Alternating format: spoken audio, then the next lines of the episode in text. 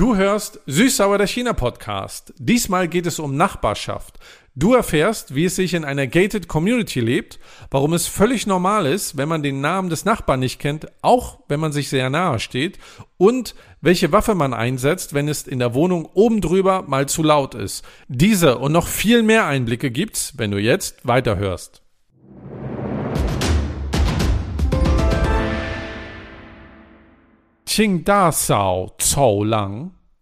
Wenn ihr auch nur Chinesisch verstanden habt, dann seid ihr hier richtig. Herzlich willkommen zum Süßsauer der China Podcast. Ich bin Yang und neben mir am Mikrofon ist. Hallo, hier ist Steffen. So, Steffen, erklär mal uns bitte, was du eben gesagt hast. Passend zum heutigen Thema war das eine typische Ansage, die man von Nachbarn in Deutschland hört. Bitte reinigen Sie den Flur. Genau, also passt zu unserem heutigen Thema, aber ich muss sagen, das ist komplett anders als was ich mir vorgestellt habe. Nämlich, ich habe auch gedacht, was ich auf Chinesisch sagen würde. Und das ist sehr, sehr anders. Ich würde sagen, Yuan Buru Jin Und das bedeutet, das ist ein typischer chinesischer Spruch äh, von der Nachbarschaft. Das bedeutet, ein guter Nachbarn ist besser als ein Bruder in der Fremde. Oh, ja. Ich würde sagen, wir nehmen das als unser Slogan für diese Folge. Startet bitte reinigen die. Den Flur. Absolut. Ja, da sind wir auch schon mitten im Thema. In der letzten Folge haben wir drüber gesprochen, in Folge 46, über Immobilien in China und warum man Wohnungen für die Liebe kauft. Und heute wollen wir mal äh, weiterdenken und schauen, wenn man in einer Wohnung in China wohnt, was bedeutet das eigentlich für eine gute Nachbarschaft? Was muss man dafür tun? Wir blicken nochmal zurück und gucken mal, warum China eigentlich äh, gerade so groß ist und vor allen Dingen die Städte immer weiter wachsen. 1980 hatte China eine Urbanisierungsrate von 20 Prozent ungefähr. Das bedeutet, 20 Prozent der Gesamtbevölkerung haben in Städten gewohnt. Und das soll sich, äh, das wollte die Politik ändern, weil damit auch mehr Produktivität einhergeht, mehr Wohlstand. Und äh, 2012, also knapp 30 Jahre später, waren es schon 52 Prozent der Menschen, die in Städten gelebt haben und im Jahr 2022 sind es 64 Prozent und das Ziel ist bis 2030, dass eine Milliarde Menschen in Städten wohnen in China, also ungefähr 70 Prozent. Und äh, ich habe einen schönen Satz gelesen, der hat mir nochmal verdeutlicht, wie, von wie viel großen Städten wir da eigentlich sprechen, denn es sind in China gibt es mehr als 650 Städte, die unter diese Definition fallen. Peking hat ungefähr 20 Millionen Menschen leben da. Das sind mehr Menschen als in Ostdeutschland, leben in einer Stadt in China. Und das fand ich so beeindruckend einfach und zeigt nochmal, wie groß dieses Land einfach ist. Jetzt wollen wir mal gucken, wie leben die Menschen in China. Wir haben es ja in der letzten Folge schon gesagt, wie wohnt man da, wie kriegt man eine Wohnung, wie teuer sind die. Jetzt wollen wir doch mal reinschauen und vor allen Dingen gucken über Nachbarschaft und wir fangen da an mit den Gated Communities. Also ich stelle mir so vor, dass es immer so ein Gated Community heißt, du hast zwei Tore, du hast zwei Eingänge. Die sind wahrscheinlich häufig auf zwei Seiten von dieser Siedlung ne? und dann diese Siedlung ist komplett mit äh, Mauer umgebaut. Das heißt, äh, wenn du ganz in der Mitte von der Siedlung wohnst, musst du, musst du eine Hälfte der Breite der Siedlung gehen, um raus zu können. Mhm. Okay. Ja. Gated Community, was ist das eigentlich? Übersetzt heißt das ja sowas wie eingeschlossene Gemeinschaft oder abgeschirmte Gemeinschaft oder eine Gemeinschaft, die einen klaren äh, Eingang hat. Kann man sich ein bisschen so vorstellen wie früher die mittelalterlichen Städte, die ja eine Stadtmauer hatte, hatte. Das ist ja auch eine Art Gated Community und man kam nur über gewisse Tore in die Stadt hinein oder heraus. Heutzutage gibt es das immer noch überall auf der Welt, nicht nur in China. Und das fängt an zum Beispiel mit einem Hochhaus, wo unten ein Concierge sitzt oder jemand am Eingang und fragt, wo möchten Sie dann hin? Und die Leute in dieses Gebäude nur über diese Person reinkommen. So eine Art Empfangsservice. Kann aber noch andere Ausprägungen haben, nämlich sowas, wie du ja gerade gesagt hast, mehrere Hochhäuser, die umzäunt sind oder ummauert sind. Und man kommt halt nur äh, durch bestimmte Tore rein. Da sitzt dann ein Wachmann oder eine Wachfrau. Äh, es gibt Kameras da auch. Da, also ist auch Sicherheit, die, da, die man dort hat. Und es gibt dann auch noch mal, das habe ich gesehen, so eine Art Superblocks. Also das kann man sich vorstellen in Deutschland, als wenn kleine Quartiere, kleine Stadtteile umzäunt, um äh, mauert sind und äh, sozusagen wie so eine ja kleines Dorf, kleine kleine Gemeinschaft dort dann in so äh, einer gated Community lebt. Und ich habe mir das so vorgestellt, das ist, als wenn der Potsdamer Platz in Berlin, als wenn dann ein Zaun drumherum wäre. Das wäre eigentlich so eine, so eine Dimension von einer gated Community. Da kann man nicht einfach durchfahren, sondern man ähm, muss außen rumfahren. Genau, also ich denke, es gibt unterschiedliche Sorten von Gated Community. Zum Beispiel in Amerika gibt es auch Gated Community und so, wie ich gelesen habe. Aber die haben eher unterschiedliche Ursprünge, würde ich sagen, weil die chinesische Gated Community, wir nennen das Xiaoqu, dieses Konzept kommt eigentlich von der Sowjetunion. Ich denke, du kennst das wahrscheinlich auch, äh, als dort sehr massiv gebaut wurde. Und dann haben die so eine Art von Konzept erfunden von dem Leiter Khrushchev. Und äh, das wurde so in China übernommen. Und äh, das hat sich so weiterhin entwickelt zu den Gated Community heutzutage. Und äh, da, das äh, Konzept damals war, um diese Produktivität der Menschen zu fördern, nämlich damals in China in dieser Wirtschaftsplanungszeit, du hast eigentlich nur gelebt, um zu arbeiten. Deswegen, du arbeitest in dieser Fabrik, du wohnst auch dort, du hast deine Siedlung dort und du hast Kindergarten, du hast Supermarkt, äh, Krankenhaus dort.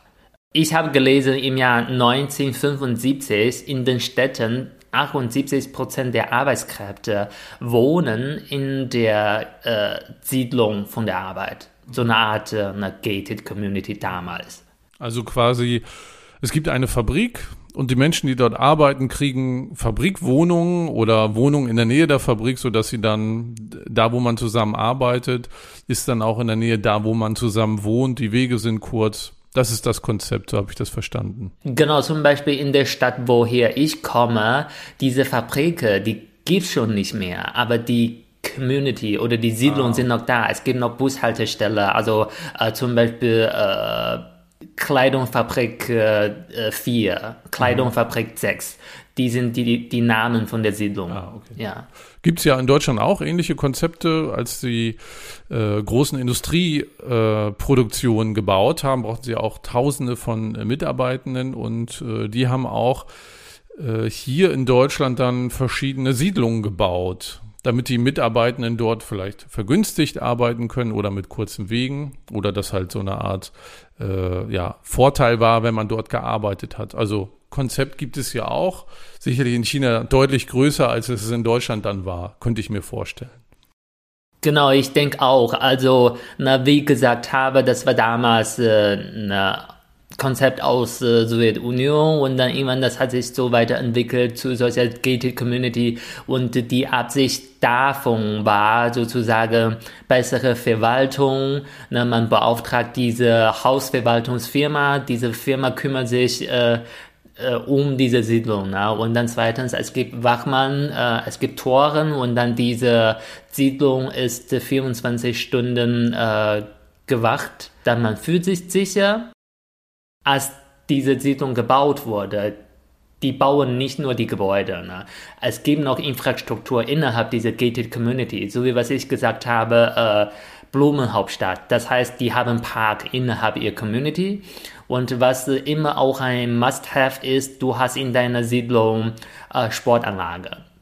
Und wenn man dort Immobilien kauft oder mietet, dann findet man, ich habe das mitgekauft, diese Anlage. Ah. Ich möchte nur, dass die Anlage von den Leuten benutzt werden, die auch das bezahlt haben. Ah. Deswegen, na, diese Gates oder Tore haben ja. auch eine Funktion, dass die anderen Leute, die für diese Infrastruktur keinen finanziellen Beitrag gemacht haben, dürfen die nicht diese nutzen. Ah, verstehe.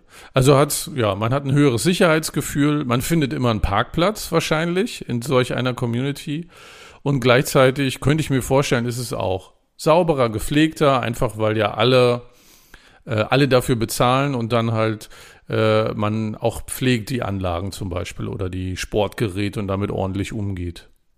Genau, du hast auch gesagt, äh, Parkplätze und sowas. Der Wachmann hat immer die Funktion, die Leute zu prüfen, die rein wollen. Ne? Mhm. Wenn du hier wohnst, du hast deine Chipkarte und du kannst äh, ne, oder dein Gesicht scannen lassen, dann kommst du automatisch rein. Ah. Also nicht mit einem Schlüssel, so wie bei uns, sondern ich habe eine Karte oder es gibt eine Kamera, die scannt mein Gesicht und dann kann ich durch so ein Drehkreuz gehen oder durch ein Tor gehen und dann bin ich drinne. Also schon Sicherheitsmaßnahmen. Genau, zum Beispiel, du hast so diese Chipkarte für deine Arbeit. Ja. Äh, äh, ich hatte das auch für die äh, Eingänge bei meinen Eltern. Also ich habe die jetzt nicht mehr. Ja. Deswegen, wenn ich zu meinen Eltern möchte, die müssen mich abholen. Ansonsten komme ich gar nicht rein. Ah, verstehe. Ja. Okay. Oder ich ne, trage mich ein. Ich weiß nicht, ob die mich reinlassen. Ich muss sagen, lassen Sie mich bitte rein. Ich, meine Eltern wohnen hier. Ah. Das heißt, so spontaner Besuch geht dann auch nicht, sondern ich muss Leute vorher anmelden, wenn die zum Beispiel zum Kuchen vorbeikommen oder mal Mittagessen wollen.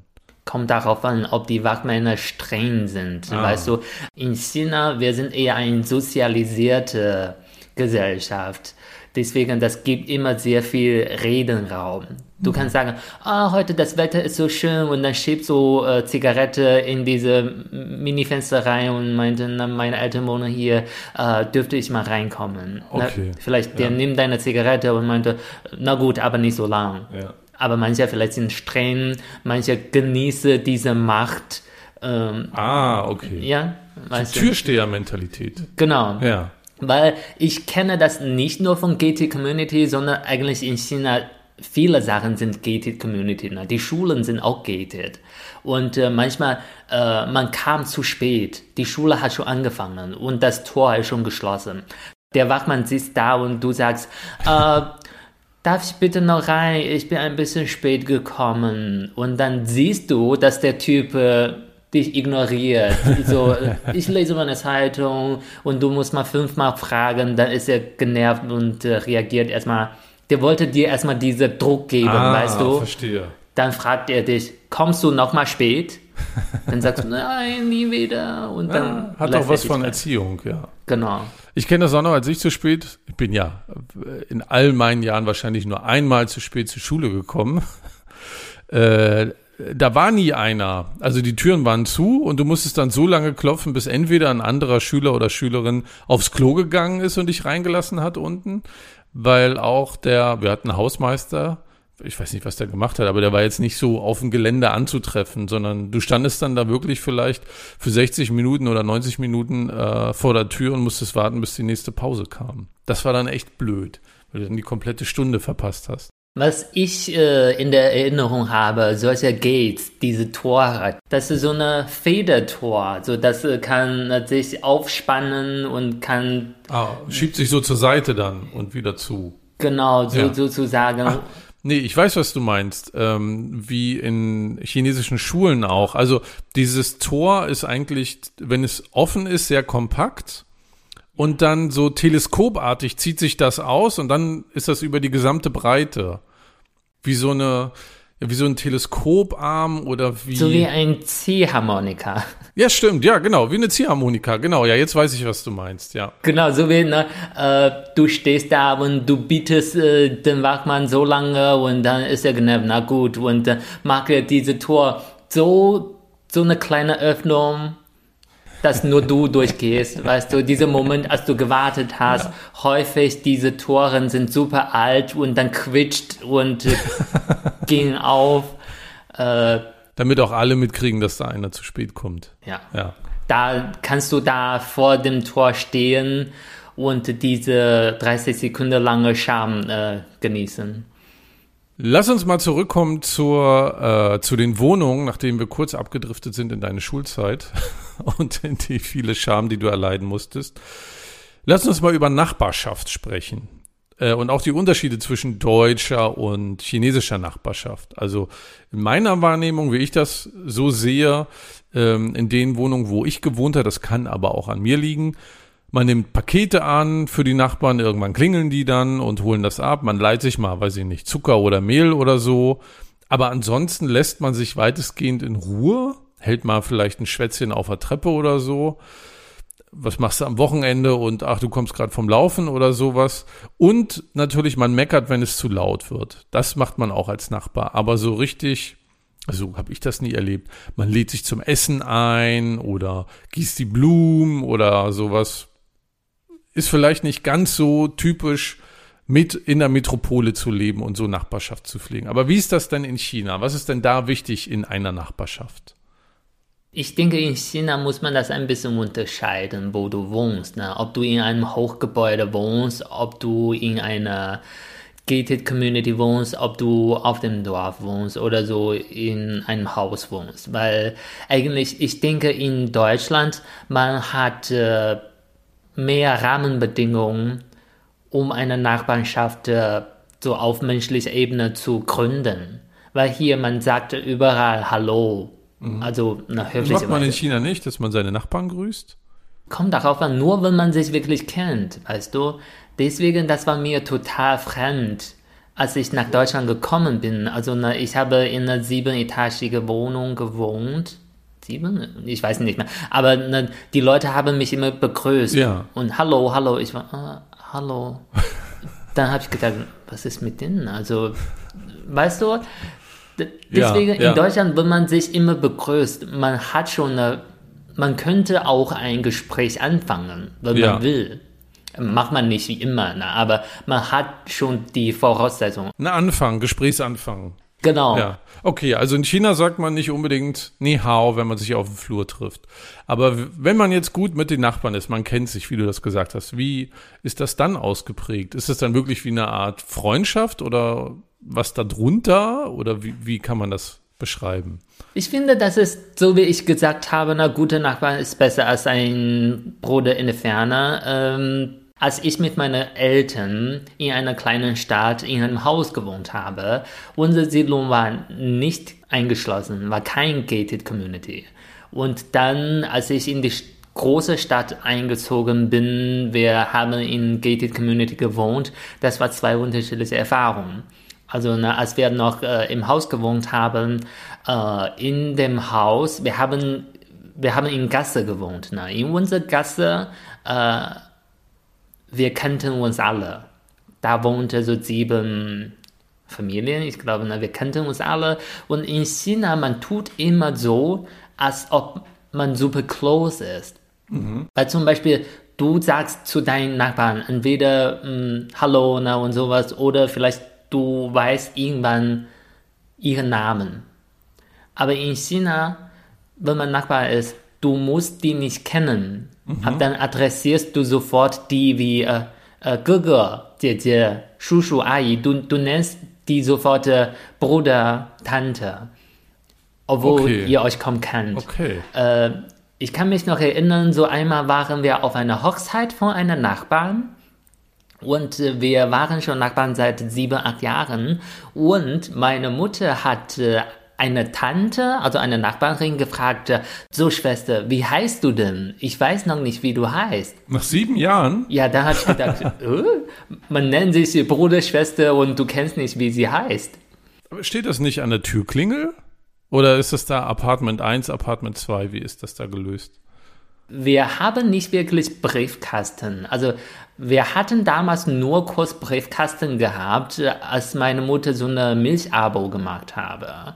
Ein ähm, was? Milchabo. Also du so. bekämst jeden Tag frische Milch. Ah, okay. Milchabo. Genau. Ah, lustig. Das, das Netflix-Abo der 90er. Ja, sowas. äh, sozusagen dann diese Geschichte. Meine Mutter hatte nach sieben Jahren endlich sich getraut, die Nachbarin nach Namen zu fragen. Und ihr Name ist in meinem Kopf geblieben, weil der, Na weil der Name total lustig ist. Sie heißt äh, frische Obst. Sie heißt Xianguo. Als Vorname? Ja. Ich sag mal, für deutsche Ohren jetzt ungewöhnlich, aber auch, auch nett irgendwie. Ich weiß nicht, entweder frische Obst oder heißt sie äh, Gottesobst, also kann beides sein. Wow. ja. Ich meine, mit Steffen bin ich da eher nicht so, nicht so glücklich, wenn ich höre, ich hätte auch Gottesobst heißen können. Ja, na gut. Genau, aber aus dieser Geschichte kann man schon wissen, also man geht zur Hochzeit, man wird da eingeladen von den Nachbarn und äh, man nennt sich so wie in der Familie, Bruder, Schwester, Tante, Onkel. Äh, aber man ist nicht wirklich so close. Ne? Meine Mutter weiß gar nicht, wie sie heißt. Aber man hilft sich schon sehr viel. Also zum Beispiel bei Kinderbetreuung. Ich weiß nicht, mag man das in Deutschland auch? Ja, schon. Also wenn man äh, meistens halt, wenn die Nachbarn das auch aktiv erstmal anbieten. Ich würde jetzt nicht, ich glaube nicht, dass man seine Kinder irgendwo hinschieben kann zu den Nachbarn, außer es ist ein extremer Notfall. Also, Ja. das war bei uns ein bisschen anders. Also, Ach, okay. weil meine Eltern beide mussten ziemlich lange arbeiten. Ähm, also die kamen häufig nach Hause schon 19, 20 Uhr. Und deswegen, es gab eine Zeit lang, dass eine Nachbarin, also eine Tante, immer zu uns gekommen ist. Und äh, äh, hatte in unser Wohnzimmer gesessen und wir haben dort äh, Hausaufgaben gemacht. Okay. Also die hat sozusagen die Kinderbetreuung ein Ja. bisschen übernommen. Umsonst.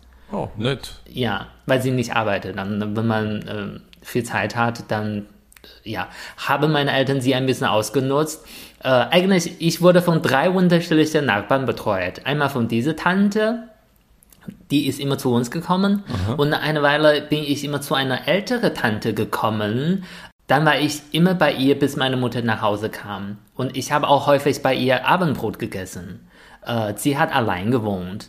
Und äh, dann, äh, ich fand das immer super toll, war eine schönste Zeit meiner Kindheit, nämlich sie hat oben auf der ne, Obergeschoss voll Manga von ihrem Sohn. Oh. Ja. ja. Dann habe ich immer Manga gelesen, bis meine Mutter kam und manchmal meine Mutter redet so lange mit ihr, Chitty-Chat und dann war ich weiterhin Man Manga lesen.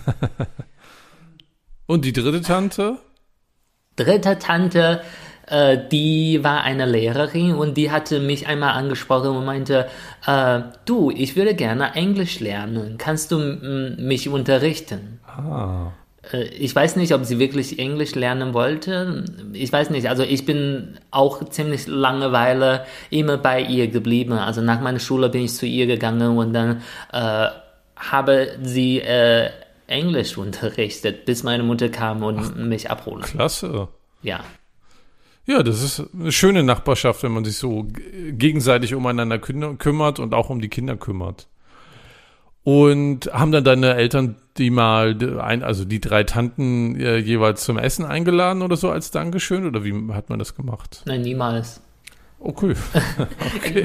Ja, und ich habe noch umsonst bei der zweiten Tante viel Abendbrot Ja. gegessen. ähm. Und du isst ja sehr viel.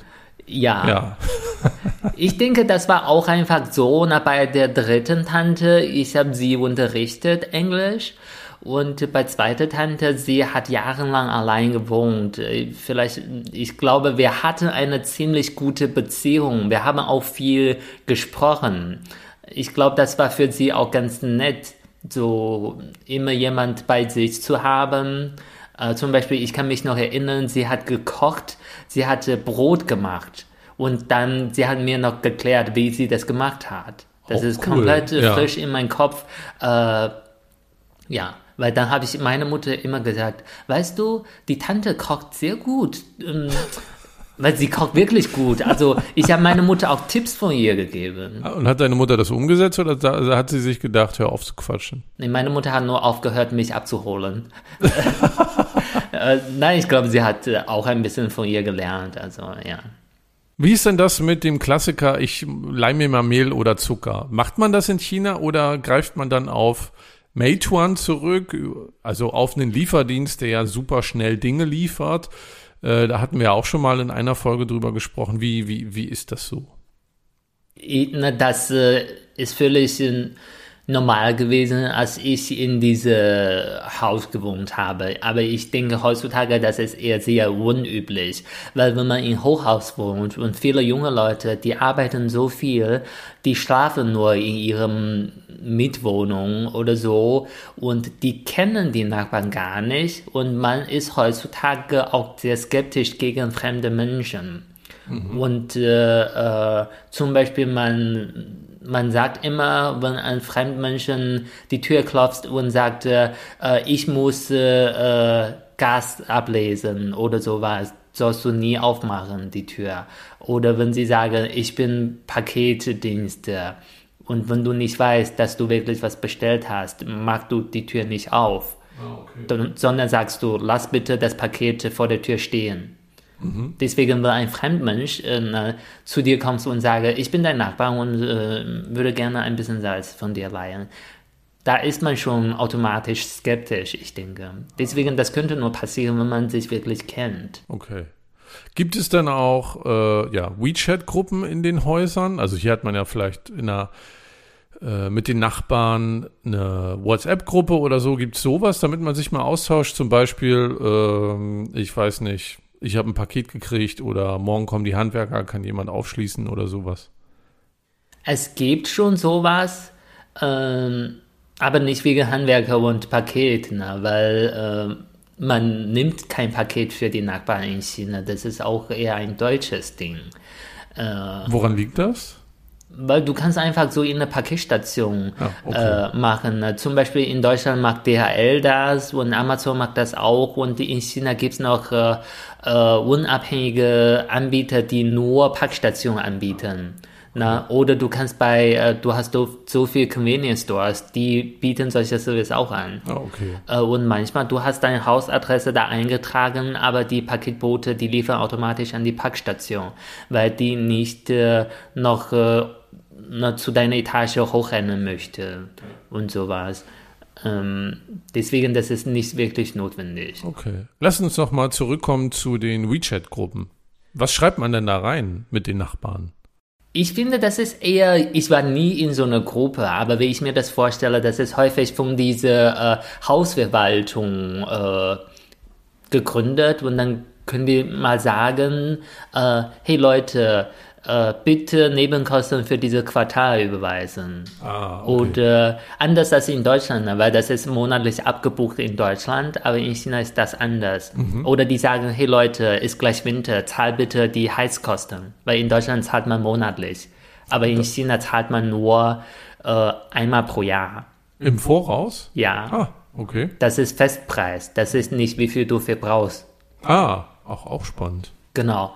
Und äh, äh, deswegen die Hausverwaltung, die ist so theoretisch beauftragt von den Eigentümern, mhm. äh, sich um die äh, Verwaltung zu kümmern, also zum Beispiel Reinigung und sowas. Äh, deswegen, die haben auch so eine äh, Gruppe immer, um die äh, Einwohner zu informieren. Mhm. Oder gibt es eine Veranstaltung oder sowas. Wir kommen gleich nochmal auf das Thema äh, Organisation und Eigentümer, Eigentümergesellschaft. Wie ist denn das mit Lärm? Der Nachbar, die Nachbarin hört super laut Musik oder gibt eine Party. Geht man dann als Chinese oder als Chinesin rüber oder nicht? Und sagt, hey, das ist zu laut.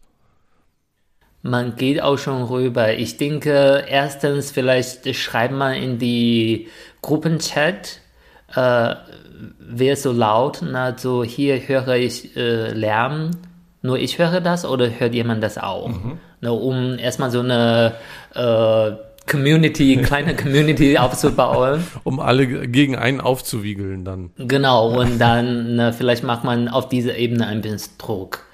Und, und dann vielleicht geht man zu denen und wenn das nicht hilft, hat man noch äh, die ultimative Lösung, nämlich bei Alibaba diese äh, Lärmwaffe zu kaufen gegen deinen äh, Nachbarn. Oh, was ist das? Nämlich du kannst auf dein äh, Deckel oder auf deinen Boden, kommt darauf an, wo dein Nachbar wohnt. Na, wenn die ja. immer so laut sind, die wohnen über dir und dann installierst du auf dein Deckel so eine, ein großer Vibrator und dann, wenn die Lärm machen, dann machst du das an, das ist super laut, äh, als Strafe.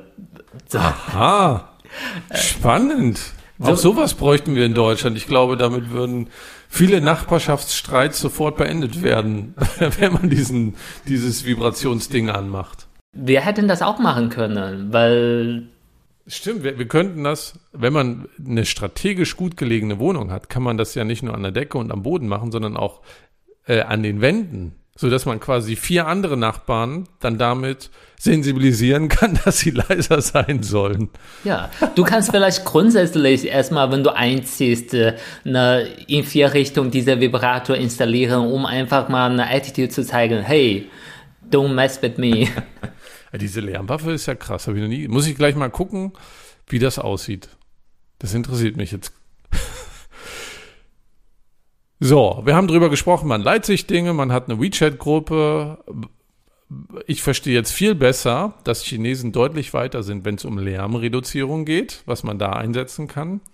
Lass uns doch nochmal darüber sprechen, wie ist denn das eigentlich, wie organisiert sich eigentlich diese Gemeinschaft? Du hast es eben schon mal angedeutet, es gibt ja so eine Art Eigentümervertretung oder Interessensvertretung der Eigentümer äh, von Wohnungen, die auch darüber sprechen, ähm, Sauberkeit, wann wird was gereinigt, was müssen wir anpassen und so. Aber es gibt ja noch eine andere Ebene, die politische Ebene. Und da habe ich gelesen, dass das so äh, ja, hierarchisch organisiert ist. Von der Zentralregierung geht das dann runter auf Regionalregierung. Und dann die, ja, die kleinste politische Einheit, die es gibt, ist dann auf nachbarschaftlicher Ebene. Also die Präsenz der Partei dort heißt, ich habe es jetzt nur auf Englisch gefunden, Urban Residency Community, also die Gemeinschaft der äh, urbanen Einwohner, die dann wirklich auf diese Gated Communities runtergebrochen ist oder auf verschiedene Gated Communities. Genau, ich denke, das ist eher so, die sind den äh, vom Eigentümerbeauftragte Komitee übergeordnet. Die führen solche Komitee sozusagen auf der politischen Ebene. Äh, häufig die verwalten dann ein paar Gated mhm. Communities. Mhm. Ne? Welche Funktion haben die denn? Geht es da um politische Bildung oder? Die haben eigentlich sehr viel unterschiedliche Aufgaben. Also das ist eigentlich heutzutage auch ein Job, für den sich viele Leute bewerben, weil das ist zwar die kleinste politische Einheit, aber du arbeitest schon in öffentlichem Dienst. Ah, ja. Ist ja, hast du ja schon mal gesagt, ist aktuell sehr beliebt, weil wirtschaftlich gibt es ja gerade ein paar Probleme und im öffentlichen Dienst hat man einen sicheren Job. Genau, man hätte in dieser Zeit gerne ein bisschen mehr Stabilität. Ne? Die sind eine politische Einheit, ähm, die sind eine winzige politische Einheit, ne? aber die haben ihre politische Aufgaben. Zum Beispiel das Ziel, die Richtung von der Partei, die sollen die Leute ein bisschen da äh, bilden, damit die Leute bewusst sind, hey, na, was wollen wir jetzt in diesem Jahr machen? Na? Und dann, wie ich gesagt habe, die verwalten diese äh, Eigentümervertretung, mhm. na, äh, was die machen sollen. Und äh, die haben auch, die sind auch verantwortlich für die Sicherheit dieser Bereiche, wo die verwalten. Also zum Beispiel, äh, wenn Leute äh, Konflikt haben, manchmal müssen die auch da einmischen und äh, Ruhe bringen. Mhm. Äh, oder Familienplanung und sowas, die haben auch ihre Funktion dort, um diese Politik von oben richtig durchzuführen. Also Sie sensibilisieren dafür oder machen Sie auch verkuppeln sie auch Menschen. Nein, nein, nein, die, die können sowas auch machen, Ach. weil heutzutage eine Familienplanung, Ein-Kind-Politik gibt es nicht mehr, man soll mehr Kinder kriegen, man soll mehr Ehe gründen, deswegen äh, kommt darauf an, also manche ich denke, manche Einheiten, die machen wir das tatsächlich. Ich, ich glaube, ich habe schon sowas gelesen. Ah, okay. Also Sensibilisierung, politische Bildung, Vermittlerrolle. Genau, oder zum Beispiel, wenn äh, Katastrophe und sowas äh, kommen, die müssen, die sind dafür verantwortlich. Ne? Mhm. Oder in äh, Corona-Zeit, äh, in Lockdown-Zeit, äh, die waren dafür verantwortlich, dass die Leute alle zu Hause geblieben sind. Mhm. Äh, na, damals die gated Community waren wirklich fest gated, niemand konnte raus. Ja. Das Ziel oder Absicht von Gated Community ist, äh, deine Community so zu wachen, dass niemand, äh, fremde Mensch nicht reinkommen. Aber in Corona-Zeit die Funktion war, äh, niemand konnte rauskommen, niemand konnte reinkommen. Da haben sie auch äh, ihre Aufgaben gehabt.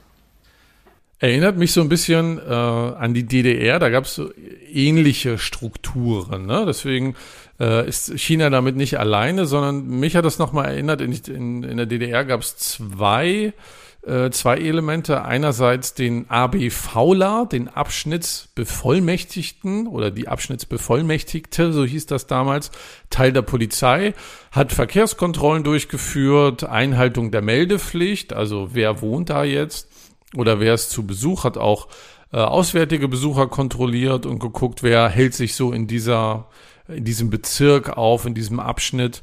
Und ähm, genau, war halt so von der polizeilichen Ebene.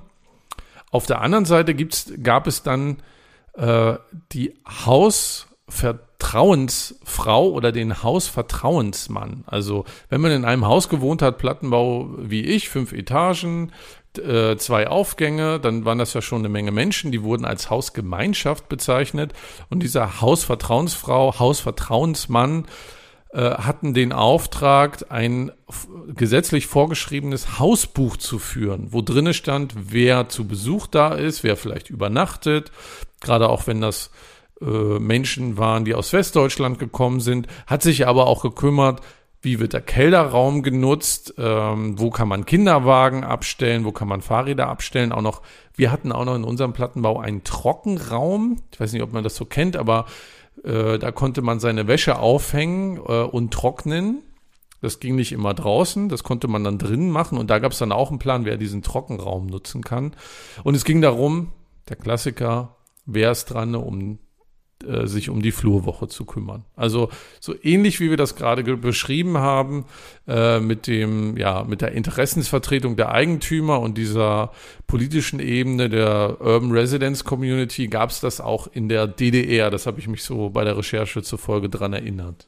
Also was du eben erzählt hast, da hm, sind mir schon ein paar Geschichten eingefallen. Ich denke, heutzutage gibt es sowas in Deutschland nicht mehr, aber äh, die Deutschen sind häufig sehr bewusst, die passen selber auf.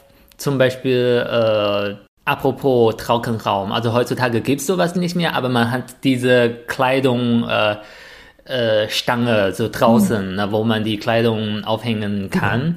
Und einmal, als ich noch in Niedersachsen gewohnt habe, einmal bin ich gelaufen und dann habe ich an diese Stange äh, Klimmzüge gemacht.